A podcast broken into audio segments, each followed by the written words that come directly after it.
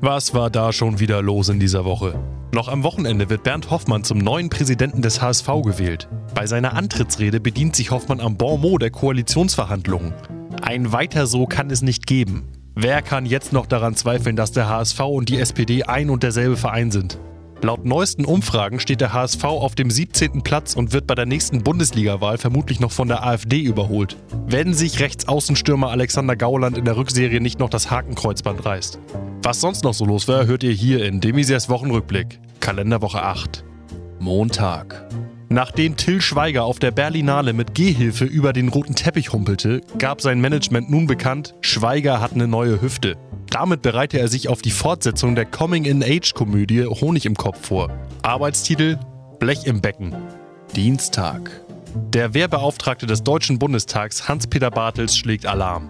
Die Bundeswehr sei von vorne bis hinten miserabel ausgestattet. Es mangele nicht nur am schweren Gerät, zurzeit seien sechs von sechs U-Booten außer Betrieb, es fehle auch an Grundausstattung, wie zum Beispiel Schutzwesten, Zelte und eine allgemeine Winterausrüstung. Ein weiteres Stalingrad würde die Truppe nicht überleben. Daher würde man sich auch schon seit Jahren auf Einsätze in wärmeren Gefilden wie etwa Mali oder Afghanistan beschränken. Unter dem Eindruck der Materialknappheit der Bundeswehr sei es auch kein Wunder, dass ständig alte Wehrmachtsdevotionalien im Fundus der Truppe auftauchen.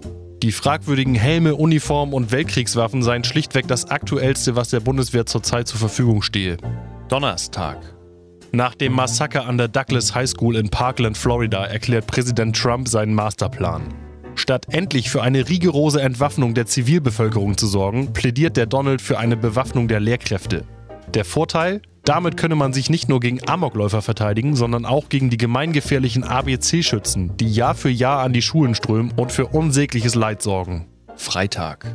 Die Essener Tafel gibt ihre Lebensmittel vorerst nur noch an deutsche Staatsbürger aus. Auf der Internetseite des Vereins heißt es, da aufgrund der Flüchtlingszunahme in den letzten Jahren der Anteil ausländischer Mitbürger bei unseren Kunden auf 75 Prozent angestiegen ist, sehen wir uns gezwungen, um eine vernünftige Integration zu gewährleisten, zurzeit nur Kunden mit deutschem Personalausweis aufzunehmen.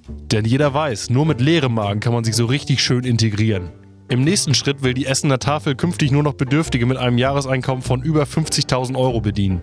Nur so könne man vernünftige Wohlfahrt gewährleisten.